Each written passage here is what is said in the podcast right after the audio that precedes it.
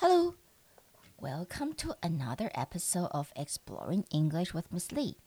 欢迎来到李老师陪你探索英文世界。你喜欢旅行吗？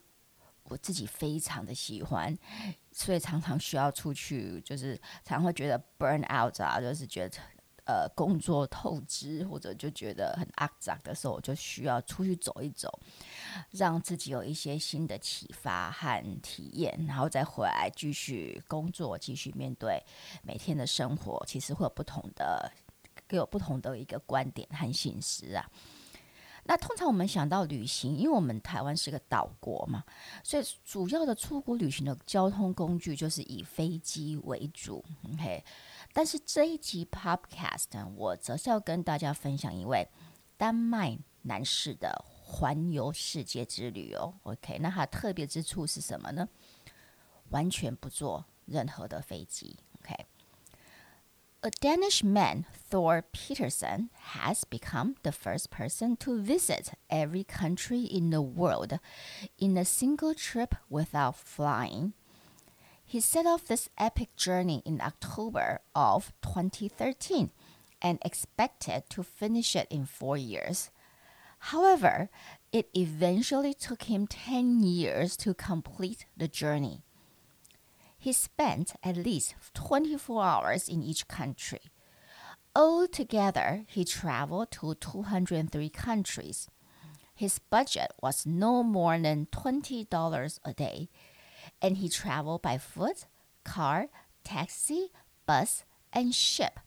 37 container ships altogether, though. His epic adventure was temporarily suspended when he got stuck in Hong Kong during the COVID pandemic for two years. Throughout the Odyssey, he faced many challenges, including a serious illness, but he never gave up. Although there has been a lot of pain and disappointment, there has just been a great deal of knowledge and beauty and great experience experiences throughout all of this, he said. After some rest, he plans to write a book about his mammoth journey. So, a Danish man, Thor Pedersen，他是一个丹麦人，他叫 Thor Pedersen, has become the first person to visit every country in the world in a single trip.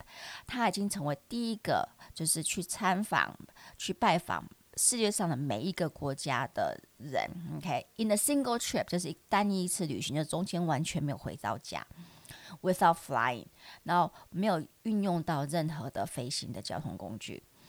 He set off this epic journey in October of 2013。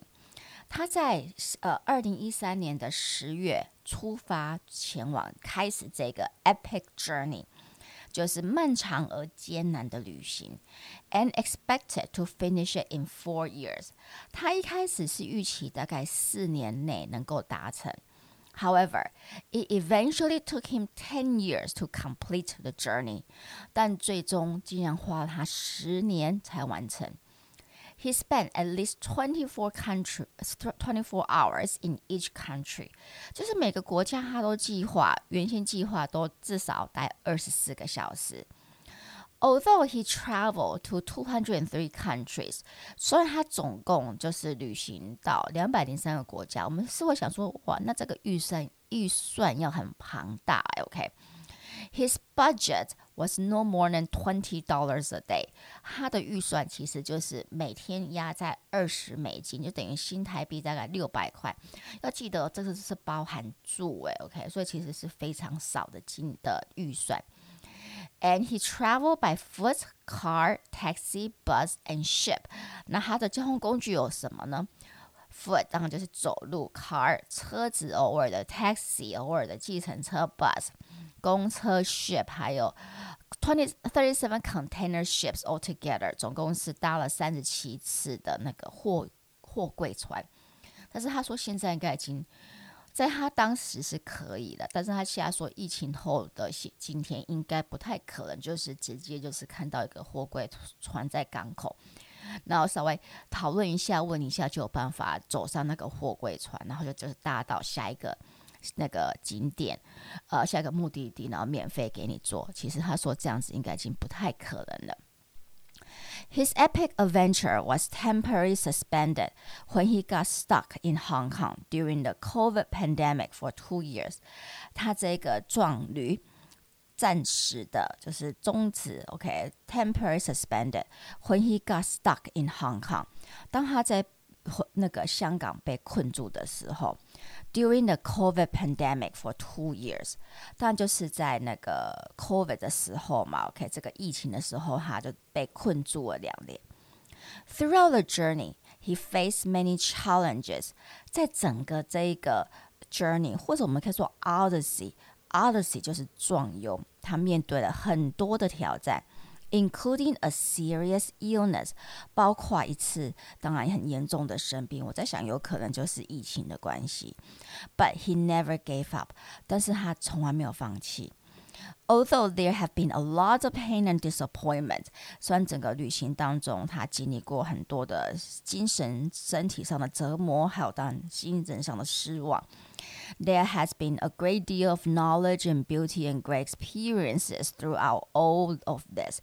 但是他也说，在整个旅行当中，他也经历很多的，他获取了很多 great deal of knowledge，获取很多知识 ，beauty，很看到很多美丽的人和景点，and great experiences，然后很棒的经历。so after some rest，所以在休息一段时间之后，he plans to write a book about this mammoth journey of his。他计划要出一出一本书，写一本书，有关于这个 mammoth 巨大的 OK 很庞大的 journey of his，庞大的这个旅行 的过程。OK，呃，如果你觉得我的 Podcast 对你的英文学习有帮助，就请到 Apple Podcast 帮我按五颗星订阅和分享，也可到李老师陪你探索英文世界的脸书和 IG 粉丝专业按赞追踪或留留言。那我们就下集见喽！Talk to you next time on Exploring English with Miss Lee. Goodbye.